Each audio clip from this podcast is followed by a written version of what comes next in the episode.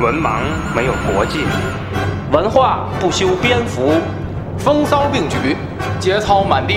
欢迎收听《文盲书友会》。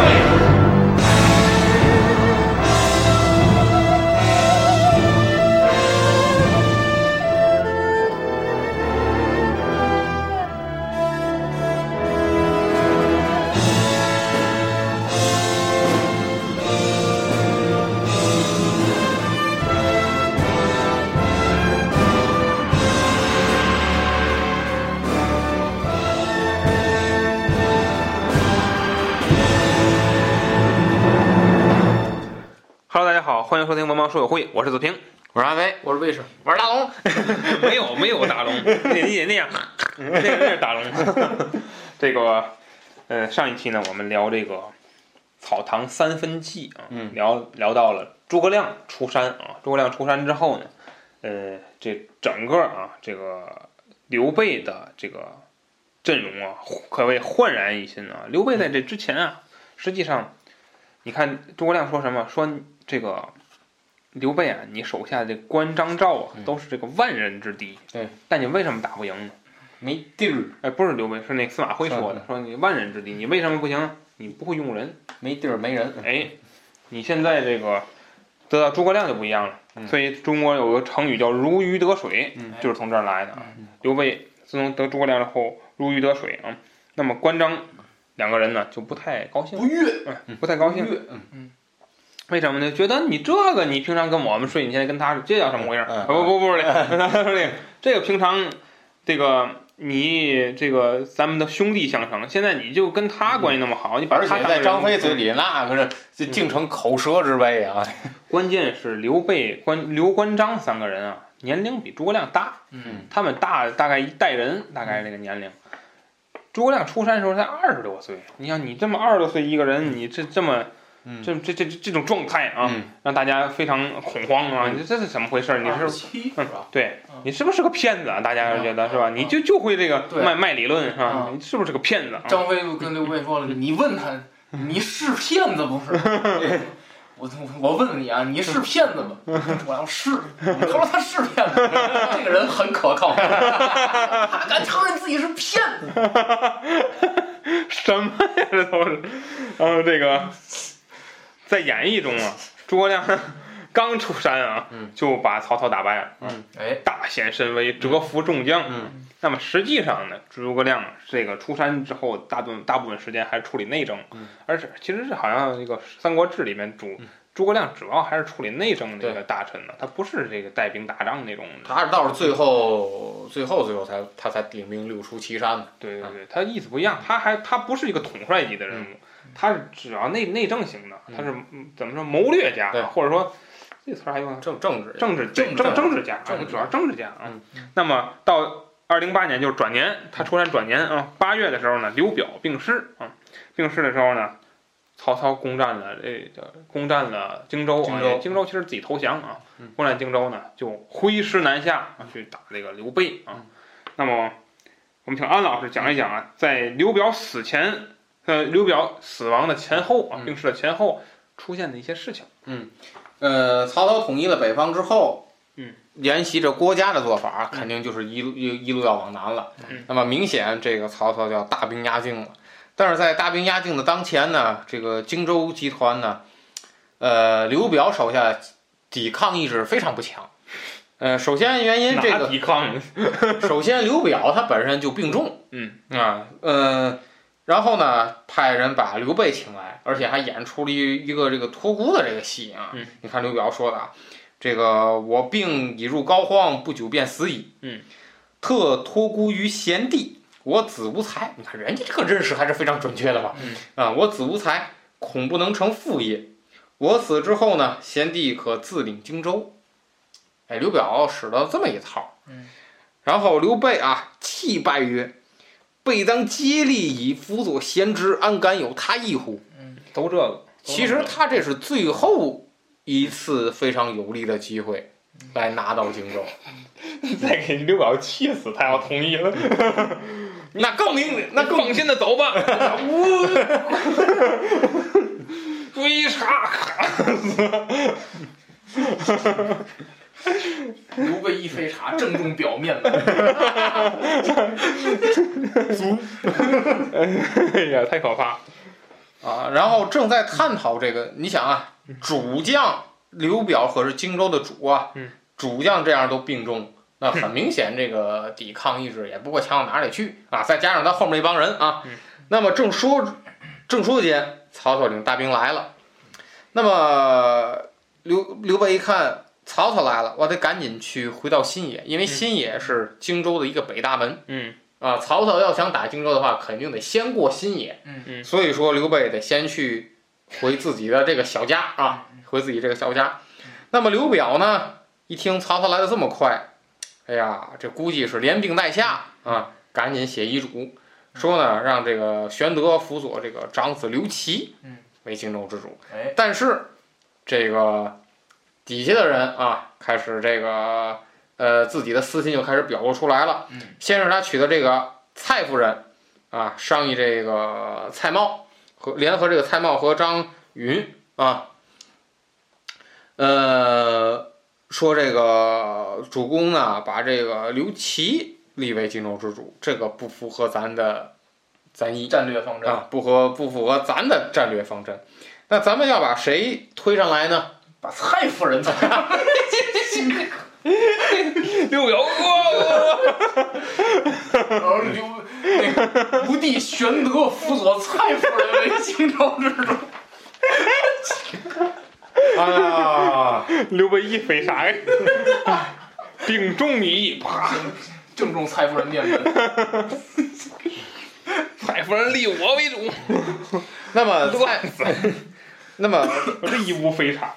蔡夫人、蔡瑁包括张允，他们想的就是要立这个刘刘崇嗯啊，要立刘崇。刘琮，呃，刘琮嗯要立刘琮为这个荆州的这个主人，那么你刘琦在，你立刘琮，那这个很难实施。嗯，所以说呢，他们假传了一道圣旨，什么呢？呢？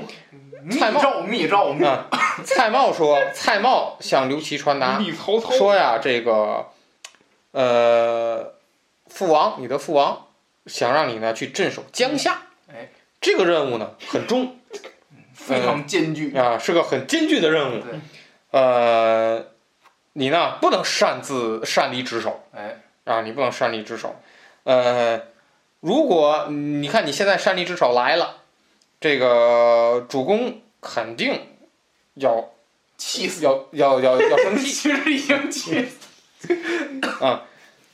不是孝道，哎，你呢，赶紧回到江夏。对啊，赶紧回到江夏镇守。那么刘琦一看，既然我父王给我这个命令，对嗯吧？那我就走吧。结果他一走，这干这怎么？刘禹刘琦立于门外，大哭一场，上马仍回江夏，这真实诚啊，什么玩意儿？ 啊都很实诚。他也没说我我见一面也行啊，刘表见这一一面家人真是极品，就是你你见一面再走，对不对？人连见面都没 走，哭一半走了。嗯然后这对个，对，哭一包来的。然后刘表呢，别哭，这是哪儿？啊，邮电局。刘表望刘琦不来，大数日之后呢，大叫数声而亡。哪来的蛤蟆呀、这是大叫书刘生，璆都死了是吧？蔡大叫书对生啊！蔡文说：“哦，也好，正正端面呢， 不买红粉去。那么刘表一去世，刘琦也不在。那么，大叫书生而死。那么这个嗯蔡氏集团，嗯他们就很如鱼得水的来运作了。嗯对他们就假写遗嘱啊对，刘冲为这个荆州之主，然后呢报丧。那么，从大叫大叫书生继位， 啊！这个这个遗传下来，一家子什么毛病？一个是大哭，一个是大叫。哎，一家人那么当立完刘冲之后，你看搞笑一家人。荆州要不刘备走了呢？要不回荆州去荆我州不跟你们玩这个。荆州集团马马上走向了一个分裂，嗯啊，马上走向了一个分裂。呃，你看啊，刘崇他说这个，哎呀，我把我立为立为主人，这个倘若我的这个哥哥还有这个皇叔嗯，来兴兵问罪，我咱们我该如何解释呢？大叫啊，然后呢，你看他这个木官，这叫李什么呀？李逵李逵啊，搭的人，我觉得人家这个搭的啊，这这这是明白人。先发哀书至江夏，请大公子为荆州之主，然后呢，命玄德一统李氏，北可以敌曹操，南可以拒孙权。嗯，起码咱这个地儿啊，嗯还能守得住。嗯但是你看蔡瑁说的啊，嗯，这个你怎么乱逆主公遗命？对啊，然后啊，李逵就说这个啊，你这个废长立幼，哎送这个荆州之力呀、就葬送在你们蔡氏手里。哎，其实人家说的很有先见之明对，啊，很有先见之明。那么你看，蔡瑁立完刘琮之后，又不发这个，又不发这个布告，那么给这个刘琦与玄德马上集团立马走向一个分裂，等于现关在键是刘备都不知道他死了，对，这为后边隐埋下一个隐患。对，就你哪怕你告他，告他一声也行。那么等于说，现在刘备也带一小撮人在守着北大门新野，嗯刘琦呢带着一撮人守着这个江夏，嗯，他自己一撮人正好在荆州的这个中间这个部分，嗯等于说现在荆三人不州来往，就已就已经走向了分裂。那么荆你州三分天下，你这荆州一分裂不要紧，荆州团结在一起，咱能不能打过曹操？这这这都够呛，你还得连孙连东吴，你一分裂那更没戏。更何况蔡瑁和这个呃蔡氏集团，他们打的主意是什么？我把荆州献给曹操，嗯，我落一个一官半职。哎，哎，他们是这个想法，所以说各个部分的利益并不相同，所以说这就导致了荆州也是为荆州后面的一个分裂埋下了一个伏笔嗯。其实我觉得在这个时候，如果刘备得到了刘表死去的消息，也许他可以联合刘琦一马把荆州拿下。嗯我觉得这个事情后期还可以运作。那么当他错过了这个消息，到了刘琮发呃这个受降之后，我觉得他是占领整个荆州是一点儿机会都没有。嗯，那么，呃，刘备自打投靠了刘表之后，他和刘表之间的关系呢，也是经历了呃一些起伏。那么，包括后期的诸葛亮呢，也参与在了其中。那么，咱们先看最初来到荆州的时候呢，因为都是呃同宗，所以说呢，呃，相处非非常的这个融洽，而且呢，刘备呢还派兵去剿灭了一部分为非作歹的一些匪徒，呃，也深得民心。但是呢，蔡氏从中挑拨，嗯，那么呃原本亲密的关系呢，就是略有隔阂。那么后面几件事情可以看出来，刘备呢其实做的很不地道啊。这个在之前的第二季咱们说官渡的时候讲过，我略说。首先第一个事情就是参与立储，这个是人家的家事儿，你再是宗亲，你也不能参与人家的家事儿。而且还酒后吐露一个真真言，酒后吐真言，我没有根本，我没有地方啊，我要有地方如何如何。哎，你这个说完之后，刘表非常不乐意听，啊，这非常不乐意你听。要死了，把过继给我，这都行。对啊，刘表大叫出来，那么两兄弟的这这个同事的这个隔阂到最巅峰的时候，是蔡氏在其中呢挑拔嗯，啊，这挑拨挑拨，然后呢就是这个墙上写的这个所谓的这个反诗嗯啊，所以这个反诗。然后刘表呢，书中说，呃，演义当中写到，刘表见势大怒，啊，拔剑也誓杀此无义之徒。但是刘表这个人，你看啊，他还是有一些自控能力的。嗯你看他行走了几步之后，马上他就能想出来，这刘备不识字儿，我和这怎么写的诗啊？刘备不会写字儿啊，哪来的啊？吾与玄德相处许多时，不曾见他作诗。此必外人离间之计。 嗯啊那么，在遇到了诸葛亮之后，诸葛亮在积极的推动刘备回到荆州。比方说，诸葛亮劝刘备赶紧回荆州，占据一片小土地，就是他北大门新野。你先在荆州占一个小地儿，而此呢，呃，后来当这出现这个刘表向刘备托付的时候，孔还托付刘嗯我我托付两句， 诸葛亮也是力劝刘备，嗯，不行就把荆州都拿下来，啊！但是刘备再次拒绝，这也是可以说是最后的一个机会。那么刘呃诸葛亮见刘备这么决心，也是给自个儿埋了一个后手，嗯，秘密的参与了这嗯个刘琦的这个事件，因为当时刘琦有一个预感，嗯就是这帮菜市啊想要杀我，哎，嗯我得怎么办？大哭，那么 大叫。嗯 那么诸葛亮告诉刘琦，你呢，向这个刘表说，我去镇守江夏。嗯，那么实际上也是给自己埋了一个后路。嗯你刘琦为什么能活到现在？我们刘备集团给你出的计谋，嗯，对不对？你占据了江夏，那么我有难的时候，你是不是得该领军来救我？对吧？嗯诸葛亮说：“行当年重耳之事。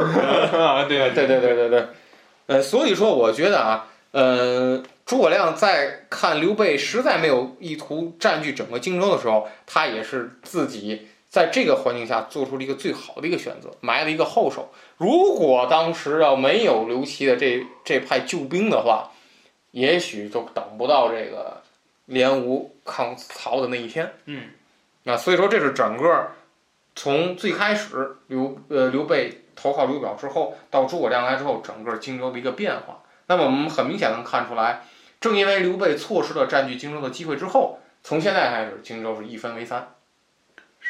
那么在演义中啊，有一段关于诸葛亮出山之后的精彩的故事啊，就是说军师出用兵啊，嗯就是说梁梁嗣啊，一个是火，一个是火烧博望，一个是火烧新野啊，嗯大败曹军锐气啊。我们请魏迟老师来讲一下这段故事。”呃，诸葛亮啊，军师出用兵，这是当时的那个，我记得这一回的标题。嗯就是军师出用兵。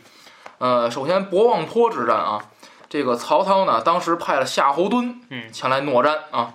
啊，不叫诺战，不叫诺战，就是就是他杀奔新野来了。嗯当时小说里是这么写的啊。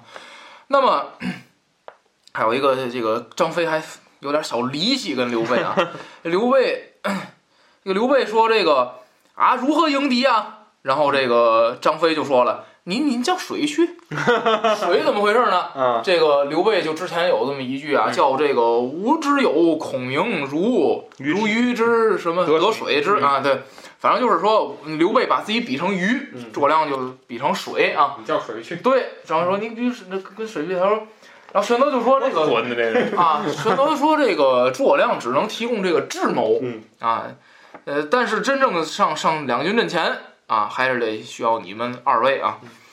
然后这个哎不服啊，他刘关张就说听着啊，那个那个关羽就出主意说，咱就先听着啊，咱先听着啊。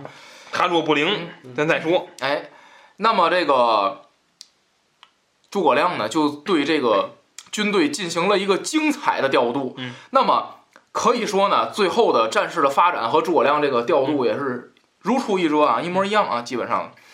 呃，那么他 这个调度的这个关键呢，实际上就是啊，他要伏兵不伏兵，逐步的去把夏侯惇的军队呢引到一个狭窄而两边都有草丛的地方啊，不不草那个那个那个叫什么庄稼嗯庄稼的地方啊，实际上就是这样，啊那、实际上是这样。然后呢，这个你看啊，这他就调动说你们怎么着啊，这个他这个把所有的这个人啊，有这个呃不服兵的，有这个准备这个放火烧的啊，都有。然后这个特别哏儿的意思就是这个，呃，关羽就说了，说我等皆出迎敌，嗯未审军师，却做何事？嗯孔明曰：“我只做守县城，我只做守县城。”嗯啊，这个，然后玄德过来了啊，这就是运筹帷幄之中，决胜千里之外。嗯啊，二二弟不可违令。张飞冷笑 而去。这个，然后呢，你看这个夏侯惇就前来诺战了啊，然后这个两军一交战。然后呢，这个原文当中描写啊，时天色已晚，浓云密布，又无月色，骤风既起，夜风愈大啊。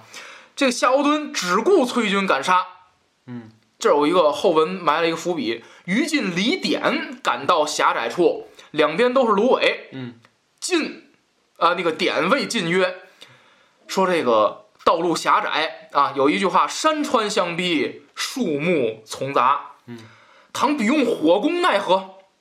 夏侯惇猛醒，但此时呢已经晚了。那么最终呢，这个火一烧起来呢，曹军可以说是被烧死了一半儿，被自己人踩死了一半儿。对，因为狭窄呀、狭窄他一跑啊，就就就是互相就容踩易踏对，就容易互互相发踩生踏。踩踏事件。那么可以说呢，在这场博望坡，嗯，那么烧了曹操一把火啊。嗯那么后来呢，有有也也很有名的一个新野新野之战。那么当曹操逼近新野的时候呢，诸葛亮首先确定一个方针，就说新野不能要，就嗯这个城咱守不得，咱要去樊城啊。这个，那么那个诸葛亮就跟刘备说了，我再烧他一把火，对吧？再烧他一把火。那么其实他这个，你看啊，他这个更加的复杂，他这个战术其实更加复杂。你看这个，呃，你看就是就是，其实在这在在这方面，我想说一个诸葛亮跟曹操啊用兵的这个不同。你看诸葛亮啊，他的这个，尤其在一上来用的用的这些兵，嗯呃，你看大家记得这个官渡之战的时候，嗯尤其曹最最经典的就是火烧乌巢，嗯，是吧？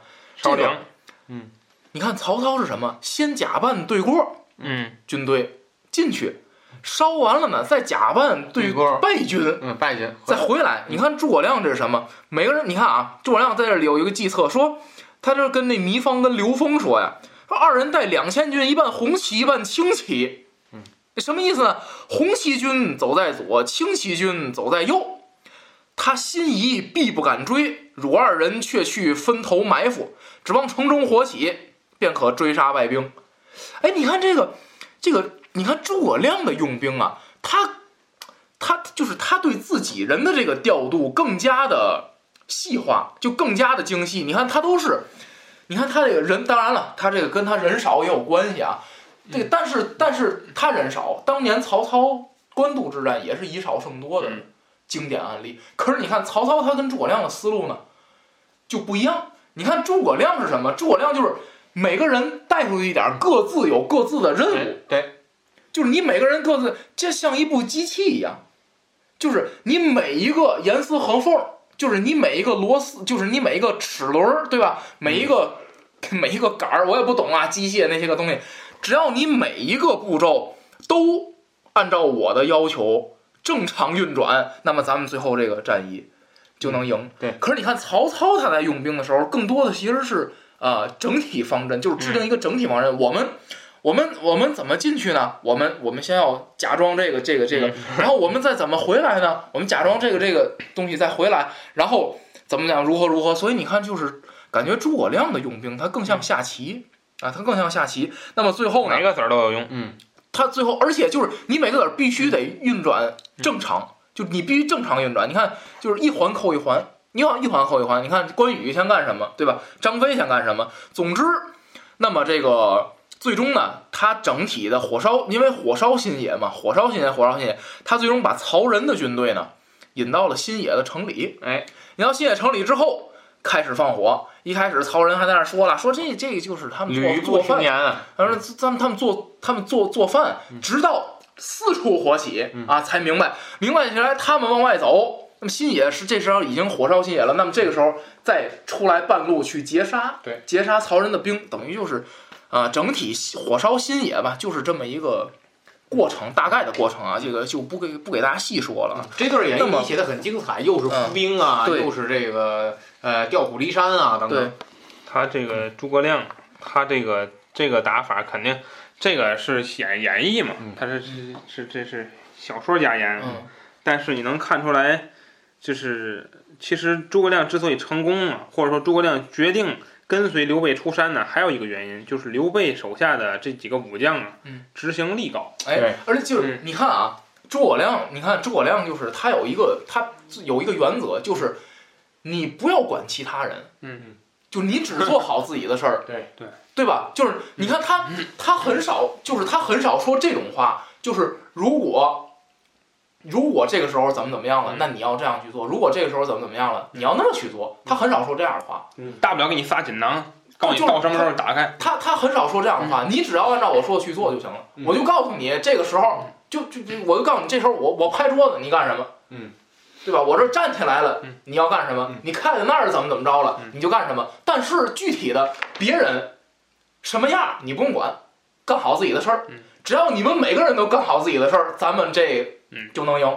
你看他就是这个思路。合作嘛，对嗯那这个曹思路操带曹操领兵啊，你看你会看到啊，这曹操其实你仔细算他在《三国演义》里，他们只要是曹魏的政权打发动的战争啊嗯，胜败的比例还嗯就是输的程度还挺多的，嗯就输的情况，就包括大小战役啊，嗯是因为什么呢？曹操他派兵啊，一般就是你主帅，嗯你们俩跟他一块儿去，对，哎仨人在还没打仗，仨人先交换起来，嗯，这仗怎么打？然后要么就是这仨人发挥这仨人的主观嗯能嗯动性，对吧？就有的时候赢的，哎嗯，你说他好；输了，那仨人分担责任。嗯你要赶上像张辽这个影响面还比较大，你说让夏侯惇、曹洪、呃曹仁儿这个，哎呀，就差一点儿。嗯但是但是蜀汉政权啊，包括后期法正什么庞统都是，他们好像一律的都不会这么带兵，嗯他们都是这个，就是今天啊，比如说这场战争，我需要动用五个武将，嗯五个武将你们分别干什么，我都告诉你，嗯绝对不会让你们俩武将干同一个事儿。哦，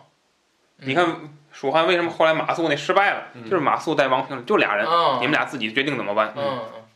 结果就就输了。嗯，那么这个在这个有一个有一个值得一提的事儿啊，嗯就是刚才大家记得李典和于禁劝夏侯惇，就嗯他们俩意识到这个吧。然后你看啊，这个夏侯惇败回许昌啊，自负见曹操，自己把自己捆起来，怎么办到的？伏地请伏地请死啊，哎 伏地请死啊然后说曹操告诉他来一个，非常。。啊然后曹操就说了：“你自幼用兵，不知道这个狭处须防火攻。”你看这个这一点啊，体现出了什么？体现了曹操的军队啊，他的军官的职业性。嗯，哪儿职业性在哪儿？你看为什么曹操他的他的军队为什么就是治军叫什么严整？嗯然后他的这个基基本素质，你看夏侯惇就说：“李典、于禁曾言及此，悔之不及。”大家想想这个袁绍当年那些个是怎么干的，对吧？这个兵败，啊互相先咬，嗯先咬一通，对吧？这个就跟那个什么似的，这饺子谁包 的？是好吃不好吃啊？啊，不好吃，哎，是他和的馅儿， 他擀的皮儿，嗯，他煮的，对吧？是不是就是都这样？你看夏侯惇人家就说了，李典跟于禁劝我了，人家意识到了，我没意识到。你看，操乃赏二人嗯，你看这个，明明嗯，明明这场仗输了，曹操没有责罚夏侯惇，反而呢，反而就是去奖赏那些个对这个夏侯惇的判判断提出异议的这些人。所以你看他这个确实有一套，嗯，你曹操的会这个用人也会用人。有确实有一套。那么后来呢，还经历了这个徐庶啊，他主动主动啊，就说我去喝的劝降，嗯然后呢，这个疯了吗？啊劝降，然后呢失败了，然后刘备还能说不了失败吗？啊，刘刘备还说这不就给刘备报个信儿去了。啊，刘备还说了，说那个那个，那你就留这儿吧。嗯然后徐庶说呃不行，当时是他说我母亲也不怎么怎么着，她已经死了，我也不知道是什么嗯。然后但是但是就是说可能我怕人家耻笑嗯啊，怕东怕曹魏耻笑他，哦，他是有然后反正就是爱面子的也是。反正徐庶最后还是回回到曹操那儿。嗯然后呢，这个时候呢，曹操就决定了是要对这个刘备集团啊动武赶尽杀绝，一定要赶尽杀嗯其绝。实这两场仗他输的原因啊，还有一点就是书中写了。其实我想让你总结曹操反应是在那方面，哦，那就我是说不知道那就说这个嗯谁给他出的主意啊？他说这个哦诸葛亮哦，哦没不料听谁过什么玩意儿呢？没十倍于我。没听说过，嗯然后就问问那谁啊，当时那个之前啊说这个当时徐庶嗯带兵打仗的时候，这徐庶赢了嘛，当时成语还来一句是吧？十倍于我，啊，这个这个徐庶之财主啊，徐庶才十倍于我，曹操，哎这人又被刘备得到了，嗯然后就徐庶已经过来了嗯，他问徐庶，你知道诸葛亮吗？他说那个。我与他比，如什么浮藻之荧光，什么以比苍空之皓月。嗯，诸葛亮那个曹操脸几乎是死灰色的。 哎呀，我哭郭 奉了，曹操啊就说怎么这人都被他用了，然后就丞相为何哭？啊，然后夏侯惇不就就说这这一二十多岁人，你说哎我我打他一顿，哎然后嗯就去信野了，然后让人打一顿就回来了，就这就是没有重视起来这个事儿、啊嗯对，也可也可以说这个曹操的后期，你会看到曹操到尤其是年岁大了之后有一些失误，都是因为这个原因，就是曹操包括那个赤壁，我也忘了什么事儿，然后他对这个好像就是诸葛亮这个有点名气。但是也没看见你有什么实质的成绩，嗯，还挺年轻的，那他也他也有这个看走眼的时候啊，嗯嗯导致了这几场失败啊。嗯但是你毕竟实力的悬殊啊，这是一个，嗯所以说诸葛亮也知道，就是我这几场啊，遭遇战啊其实，都其是实这个也是他确实也没带多少人。嗯其次呢，我还占地利，但真打起来赢不了，嗯所以最好的办法就是。转移啊，战略转移啊对。那么战略转移呢？我给它起名叫大逃亡。这什么战略转移？就是逃亡。敦刻尔克大撤退， 那么首先来说，这是一个走投无路的选择，因为你把信也烧了，你只能去樊城。嗯那么呢，演义中啊，这个当时给这曹操造霹雳车的这个人啊，这个叫技术人哎哎对，他说他说这个丞相啊，初至襄阳，必先收买人心。今刘备尽迁信也百姓入樊城，弱兵尽进，二县为齑粉矣。不如先使人招降曹操，呃，招降刘备啊，招降曹操热闹，招降刘备啊，然后就出出现了刚才这个，呃，魏老师讲的这个嗯徐庶啊嗯，这个劝降这个刘备的故事，其实就是再见一面儿聊聊天儿，哥儿几个啊，你这见什么这有什么可这个，呃，在在一起聊的是吧？或者说、嗯能劝降成功那是必然不可能的啊。 那么徐庶获辞回，见了曹操，言玄德并无相异，操大怒， 这你都应该知道这结果，那人让人家自己的人回去劝降，这不可、嗯然后。这个就，然后就刘刘备就问诸葛亮啊，就说这个这怎么打？这个诸葛亮又说了，这个樊城也守不住，嗯，对，先去去襄阳先，哎，但是去襄阳呢，说百姓这个一直跟随，这怎么办呢？不能抛弃他们呀！哎，诸葛亮说：“您告百姓一声，我们现在要去襄阳，谁乐意跟我们走，跟我们走；啊，不乐意走呢，你就住这儿。哎嗯”说曹操又能怎么样？谁后城头变换大王旗，嗯谁来都一样嗯。然后，但是呢，这个老百姓们呢，却这个全都跟随。哎，嗯，这个哎钱包在你那儿了， 我们都跟着你走， 嗯然后这会儿呢，啊曹操应该派几个人组成一个小队，混入百姓当中，嗯哎，然后给刘备咔 一下，哎呀，飞叉， 哎，给刘备一就坐被，这砍，完了砍飞叉嗯蹬下来之后，什么玩意儿？说这个扮作百姓接近刘备，这斩首行动。这一段故事呢，在历史上叫做挟民渡江，嗯，有这段故事，因为嗯他到襄阳他是要渡江的，就是很感人嗯啊，就是说有的人就是这个，哎，比较悲惨啊，刘备甚至说，我看那个。一书里还刘备几乎要什么自尽，什么嗯看百姓那么哎惨，嗯要怎么样？哎嗯，少来这一套， 真的， 嗯，是黄叔真真不一般啊， 真不是一般人，体现了早期的民本思想啊一些。说这个，看这个，说我等虽死，意愿随使君。说到到出发那一天呢，扶老携幼，说这滚滚渡河，两岸哭声不绝。你都，那你何必去呢？是吧？这个自相矛盾。刘备于于船上望见全啊，在那儿哭，嗯，大动曰嗯：“魏无一人，而使百姓遭此大难，嗯吾何生哉？嗯，欲投江而死，嗯左右及救止。”左右击 推之，走走走你！下去吧，这闻者莫不痛哭。嗯，到南岸回顾百姓，有未渡者望南而哭。又是这个，赶紧让关羽啊催船，然后又这继续把他这个晕哎晕人啊，就是非常不容易啊，大家都。然后这个来到襄阳呢，嗯，这个没想到呢，这个已经投投曹了啊，所以这个在城门外呢 发生了一些有趣儿的历史故事啊。当时那个刘备就这嗯是个。被演出来了，啊，对对对勒马就说这嗯个刘琮贤侄，吾但欲救百姓，并无他念，可快开门。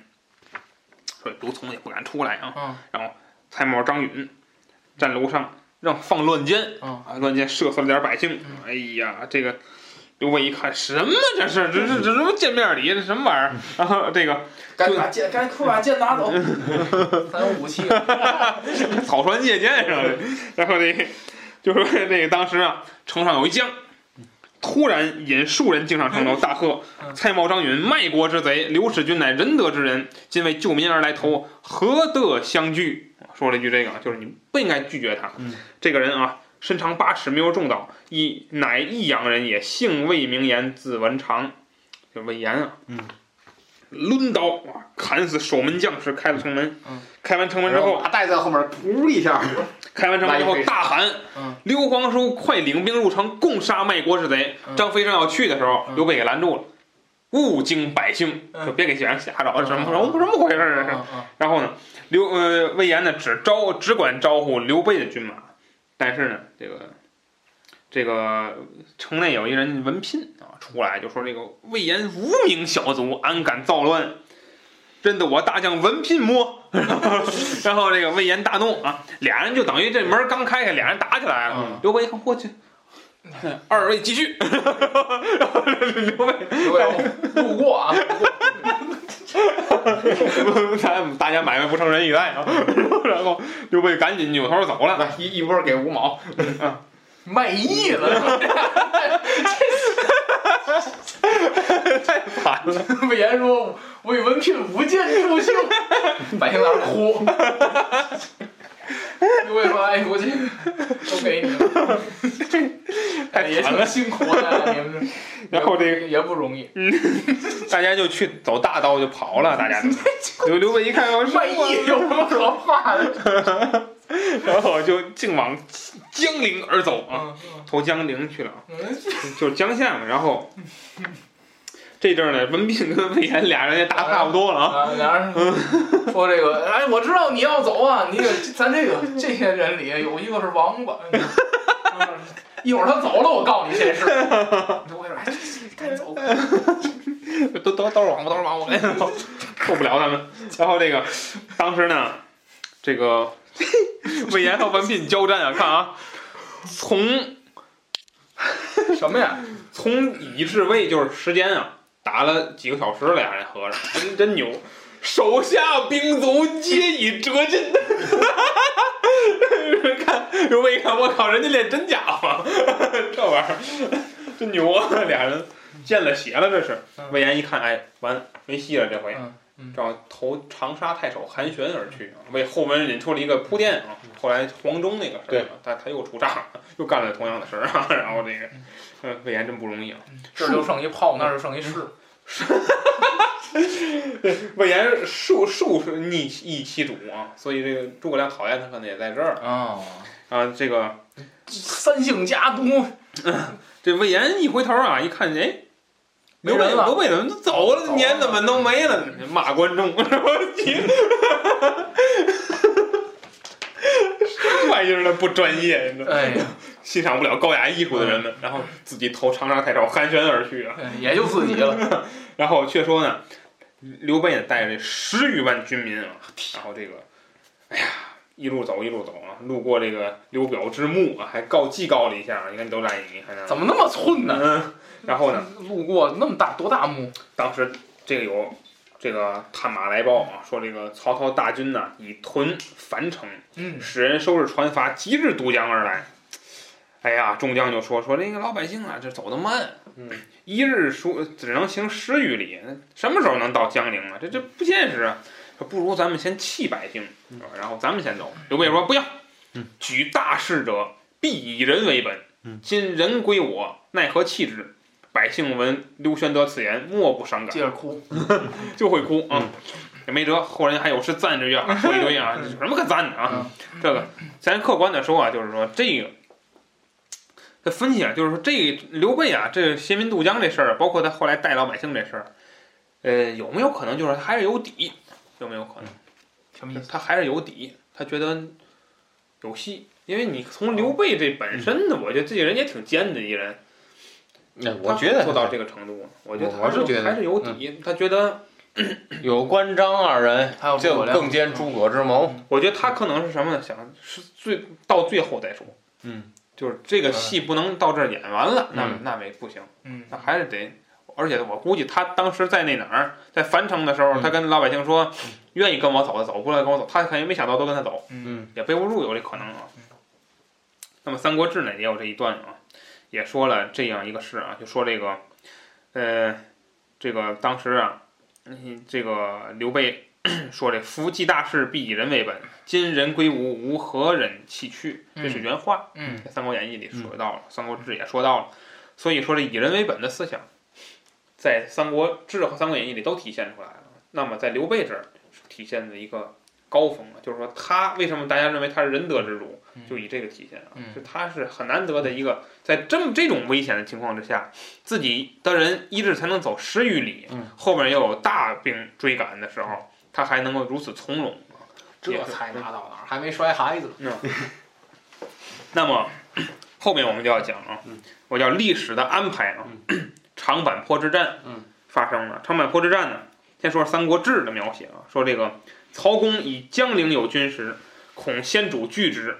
江陵就是刘琦守那个地儿。对，他说这个这个地方有重兵，嗯说先主就是先主就是刘备啊，他怕刘备守嗯着，所以呢， 乃士辎重，清军到襄阳，闻先主已过，曹公将经济五千急追之，就五千兵马，嗯，狂追啊，一路一日一夜行三百余 里，即至党阳之长坂，嗯先主啊，看这词儿啊，弃妻子，就是也媳妇儿也不要了，孩子也不要了，哎，不要，是吧？与诸葛亮、张飞、赵云等数十骑走，曹公大获其人众辎重。先主携去汉津，仕于宇传会，得纪勉、欲表长子江夏太守齐众万余人，与聚到夏口嗯。这儿啊，有一个事儿，你看啊，这是曹公大获其人众辎重嗯，也就是说啊，其实就符合了我们刚才分析的，就是说刘备到最后也就把你们都扔了嗯对，到时候还对还还得自己跑。嗯但是呢，在长坂坡的演义里边儿就不能那么写了，嗯，演义里就美化了一下，而且呢，又又把这个长坂坡之战呢写的非常精彩。七进七出。那么我们讲一讲嗯，我我写的这个词儿叫“诸将一战成名”。嗯，这个时候啊，他让关羽先去到了刘琦那儿，嗯，所以关羽不在身边。嗯，首先是这一点。嗯，其次呢，他让这个诸葛亮啊去联络这个鲁肃那儿，我记得好像是有这么个事儿啊。嗯对还是后面我有点忘了啊，反正诸葛亮也不在这儿，诸葛亮也不在，关羽也不在这儿，只有张飞。张飞和赵云。那么当时呢，这个刘备是寡不敌众啊，七心也丢襄阳啊，落到这么个境地。曹操五千，轻骑五千，昼夜追赶。那么在危急时刻，这个这个就是是赵云啊，就是这个听说这个刘备的妻两个夫人对吧？甘夫人、米夫人嗯，两个夫人，还有一个孩子，都在这个都在危急时刻，嗯那么他要去救，那么引出来三国里非常精彩一段叫七进七出，嗯这个也不知道谁统计的啊，这个反正就是非常英你勇。还是说赵子龙单骑救主吧？哎，单骑救主，把这个呃甘夫人救出来了，又把阿斗救出来了嗯。那么米夫人呢，就是偷井而死。偷井而死啊嗯这个这个偷井而死。那么赵云呢，一路上过关斩将，这个就有这个说书先生嘛，嗯包括这个三国里也写了，就是说曹操一看就说这个。这这这人太厉害了，说这个背着那个幼主嘛，嗯怀揣幼主，当时嗯说是这个一个人啊，一人一计，嗯然后斩杀夏侯恩，嗯然后得得那个青青钢剑，青啊钢然后这手之剑，这手之枪啊，嗯一路砍杀，然后这曹操从远处一看，说这这啊，这开无双计了，这个太厉害了，这个嗯快放箭！说这个说这谁呀、这个常山赵子龙，嗯一员勇将啊，曹操一看，曹操又感慨，这我怎么就没有这种人人物，嗯我怎么就没有这样的猛将？嗯嗯，我其实就我觉得曹操经常说这种话，也是为了激励手 下人。他手下的人不比刘备差，其实嗯是，其实不过你觉得没有啊？这是曹操看到赵云，嗯说要刘，但是以以刘备的一一些特点来说，他可能看这就是立马放箭，给弄死。也不见得曹刘备看马超的时候哎也是要留也的是哎，也是要留的啊。嗯，当然这就是那天看那谁 B 站还是哪嗯儿，网上有个那谁说说这个。刘备在那儿有有一场戏，刘备在那儿哭，哎呀，我这个怎么没有地方啊，我没有人。然后让那将指关，然后那谁说呢？将指关张赵云而已。然后就说刘备手下人也少，兵也嗯少，然后地也少，然后但是， 然后有个那个弹那个弹幕弹幕嘛，有一个评论说这个都是 SSR，SSR 就是卡牌里头极难收集的一这个，哦哦但是你手里都是那个。哦，嗯，就是我想起来，我小小时候集那卡的时候也是，你集什么文文聘啊，什么于禁的，这这这吃一吃一箱都是，嗯，然后但是关张赵你招不着，集不着，嗯就一样的，就是 都是 SSR，来 挺有意思啊。就是那个说到这儿了，那么赵云呢，当时这曹操说了，说这个这个人很英勇啊，然后徐庶就说说这个为了保护赵云，就说这个那陶丞相您得留着这样的嗯人，您不能让他死在这儿。后来行，你去，你去把他弄 了。 招招降的，报道一听，对呀、哎，我琢磨着这轻骑五千人里边怎么还有徐庶呢？ 勾引着马里边蹬着他 走了， 让人恨透了，穿那个轱辘鞋，在马路上太损了。然后这个，也是吹上哪吒来 了。然后一看这个，不敢不让放暗箭，嗯不让放暗箭，那你想打赢赵云是不可能的。赵云杀出去了，杀出重围之后呢，这一上来张飞以为赵云投降了，一看哦，赵云这原来是救幼主去了，嗯，就是四弟让过四弟，嗯说这个后面我来。然后赵云，你行吗？然后我行我行，嗯你行吗？我行我行没问题。然后这个张飞呢，就又引出了另一段事儿。张飞这个大家听相声那莽撞人，哎就讲这张飞这段事儿嗯，喝断党阳桥，嗯把曹操兵喝退。嗯这个就过度美化了，对这个这比赵云那还邪乎。嗯这个嗯这个反正，也许人家能喝断，嗯也也许啊，这是超越物理的极限了。嗯那 那大岛上节目里， 公园老汉突破阴障， 太牛逼嗯，我了没，听过，太牛逼了。嗯，好吧， 说了很多啊。那么嗯张飞呢，把这个像夏侯杰是吧？嗯，心胆贺对贺贺岁啊，这这这，挡夏阳侯杰多聊啊，曹操听了也害 怕。嗯曹操见也害怕，嗯嗯太可怕了这。那么张飞当时还很聪明啊，让人们那个制造伏兵， 哎，制造伏兵，那么把曹操，曹操也害怕，疑兵，张飞那一叫，对那叫什么，然后，嗯，对，宜宾，然后，但是呢，你看这这就刘备这这这虽人啊嗯，张飞他不把桥给拆了嘛？嗯，在原著里是没喝断啊，嗯是那我说评书里喝断，嗯原著里是张飞一看，哎曹操走了，赶紧把桥拆了，嗯拆了之后曹呃张飞就回去了，嗯回去之后刘备就说说这个，哎，怎么样？他这我都给你吓跑了，嗯他这个，他说那个我还把桥拆了，刘备说你看啊，会事之人，哎，哎，怎么了？他说这个你不拆桥，人家真以为咱有功。嗯你拆了条人一看，哎，完完，假的，嗯啊没有的事儿。嗯，张飞还还感叹啊，大哥智谋啊，什么玩意儿一群，是吧？ 然后这不多说这个，然后赵云呢回去之后呢，这个刘备一看说这个，甩孩子没没吧。想到这个还有如此英勇啊！嗯你看，为此子季孙我袁大将，嗯然后呢就提着孩子腿照树上扔嗯，两 下， 没没这个。 赵云刀尖一挑啊，还生怕不死呢是吗？ 就被他怀中掏出俩飞叉，正中面门，那个，你看被这一双飞叉杀刘表，杀刘琮， 杀蔡夫人，今又杀幼子， 哈哈哈，威不可当也。太搞怕了，没这个。那么这个咱们说刘备的面孔，我这里看论善和伪，咱们可以讨论讨论。呃，善和伪啊，说刘备啊，这个三国呃，清代有一个人叫赵翼啊，他这个说对三国历史做出一个精辟的分析。他说这个曹操啊，是说以权术相遇，就是驾驭 驾驭。嗯嗯，相驾驭。说孙氏啊以义气相投嗯，刘备以性情相契。嗯，就说刘备喜欢打感情牌。嗯，笼络人。那么摔孩子这个事儿呢，到今天呢，客观的说也一直被诟病嗯啊。这个事儿，刘备摔孩子，收买人心嘛，俗语嘛，这不。就说刘备到底是真君子还是假小人？嗯，我个人感觉啊，就是说你摔孩子这肯定是他那非常无法理解的一个事儿啊。就是咱说从逻辑上讲，就是说你这孩子，大家辛辛苦苦给救下来的嗯，你肯定还是要保护的，嗯，对不对？你别的方面做姿态是吧？但是你这个用用摔孩子这个做姿态的话，其实你从客观的，我说白了就是你看那个中国古代有二十四孝，嗯，这真的，我觉得那这今天谁爱宣传这个，真是挺可怕的。包括里边讲过一个事儿叫郭巨埋儿，嗯因为有过这个事儿，就说母亲啊，这个病了，这家里没有钱，这个没有钱吃东西，这孩子他也占一张嘴啊。郭巨就把孩子给埋了，哦，埋孩子过程中呢，一刨地，挖出了一箱金子，怎么回事呢？因为老天爷感动他这个孝道，给他放了一箱金子在里面。嗯今天人在谁在宣传这人啊，谁真混蛋了。嗯对吧？这就不符合现实嘛。就是对你中国为什么鲁迅身上讲中国人的历史是杀人的历史，嗯吃人的历史就在这儿了。刘备做的其实就是这样一个事儿，嗯，对不对？我为了收买人心，我为了这个笼络我的这个重要的人物名将，我要去通过杀杀杀害另一个生命嗯去完成，那这个就是吃人的历史，吃人的文化。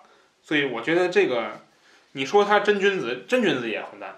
嗯，但客观的说嗯，包括后来我记得刘备入西川的时候，嗯，刘备有一次喝醉酒了，嗯，喝醉酒他那个前脚啊，刚说了一句，哎，你看看我这同宗之街啊嗯呀、这刘璋，哎呀，这还哭了。喝完酒之后唱上了，嗯没上了，然后庞统不就不高兴了吗？嗯对庞统庞统还说他两句，就说哎呀，就是这个主公，这个就是动干戈之类的，你不宜如此。就还说他两句，就是后来也能反映出来，就是他的人格装的。哎，人格本性还是一个，就是说枭雄，还是一个枭雄的形象啊。伪君子嘛，嗯我对他评论是伪君子。我记得是哪一回啊？嗯，他跟是跟关张说，还是跟人说？我记不得了。这句嗯话我一直很唾弃啊。他说这个兄弟如手足，兄弟如手足足，啊，妻女妻人如衣女人如衣服女人如衣服，啊嗯，对吧？这个衣服可以不要，我这手足怎么嗯怎么那个怎么能断呢？是不是就是古城会的？对，对，古浪会之前丢了那个哪儿的时候，丢了徐州的时候，嗯他说的。因为这话不混蛋嘛嗯。你我要是手底架，我肯定得想，你连你媳妇儿都能这样欺，嗯，跟你最亲密的人，你都可以这样放弃，那更何况我们呢？但是你有没有想过，就是在古代的人的这个思维里，可能妻子就是可以放弃的。嗯你看那个是谁我忘了，就是那张骞出使西域还是谁？嗯，这他在在那个那个是呃在在汉朝那头儿，他有一一个一个家庭嗯，在西域他又组建了家庭嗯，然后等他回到长嗯回到那个那个国家的时候，他又把西域的家庭拽了，他又回到就是对他们来说，可能这就是可以拽的，对，就是就是许我扔，但是不能不许别人抢。对吧？ 啊，对对对对啊对，可能这古人他这还是一个军那男男权社会的一个思维啊。好，不说不说那么多，魏老师有话说吗？呃没啥话说，这个最后啊，尾声啊，鲁子敬吊吊丧，嗯，联军序幕开启啊。看兵情来了，呃，在《三国志》里头啊，这个当时是这个刘琮是好像是被曹操给杀了。嗯，刘琮啊，刘琮跟蔡夫人好像也不让给他们迁到哪儿去，说你们去许都也不去哪儿啊，然后那那个前脚走，嗯曹操说后脚，嗯，追，啊，就是这个给他干掉了啊，干掉了。那么鲁子敬呢，来是这《三国志》里来调的是这个刘表、调的是刘琮。刘琮还是刘表？刘琮，刘琮《三国志》里，嗯《三国演义》里调刘刘表，表对，反正不管调谁吧，嗯这个他他反正都调了啊呀去你你调谁嗯，刘备觉得不正常啊，嗯，那么这这都这招苍蝇了，这都你才来是吧？这这这不正常啊，这怎么回事儿？诸葛亮，水陆堵车，嗯嗯水陆堵船，诸葛亮一笑，诸葛亮就说出这个，哎，什么吊丧？啊他这是因为自惭因为形秽现在曹操啊，大是吧军压嗯境，对，曹操已经这个嗯操练水军有意征南了，哎他都有蔡瑁、张允了，嗯这意图很明显了，已经、嗯是吧？他来这儿是看看咱们的底，嗯，第一个看咱们什么状态，嗯，什么什么什么实力，嗯，第二个就是探探咱们的意图，嗯。那么其实从这一点能看出来，孙权其实本心里就有意结盟，嗯但客观他说本身对有意结盟，他否则他不会派鲁肃来。对，那么鲁肃本身也是打算结盟，嗯就是说从至少从这个东吴的呃武将的这头、就是军方的立场上来说是有意结盟的，嗯对只是他们的文官阵营不同意，对对不对？当时，那么鲁肃就说说这个孙陶鲁啊，孙陶鲁就是嗯 就是这个这个这个这个他们那个军这主公啊，说聪明仁惠，敬贤礼士，江表英豪，咸归附之，以具有六军，兵精粮多，足以立师，尽为军纪。莫若潜赴新时，自结于东，共济事业。而云欲投无惧，惧是凡人，就是当时的一个人啊，说无惧不行，无惧不行，偏在远郡，兴将为人所病，企图脱脱乎？那么刘备大喜，然后决定呢，把诸葛亮派去，啊跟孙权方面呢进行一个谈判，看看能不能结盟啊。那么，嗯，东吴抛出了橄榄枝，那么诸葛亮和刘备方面也希望完成这个合作。嗯那至于说这次联盟能不能成功呢？我们下期再说。这期节目就这样，感谢大家收听，大家再见。再再见。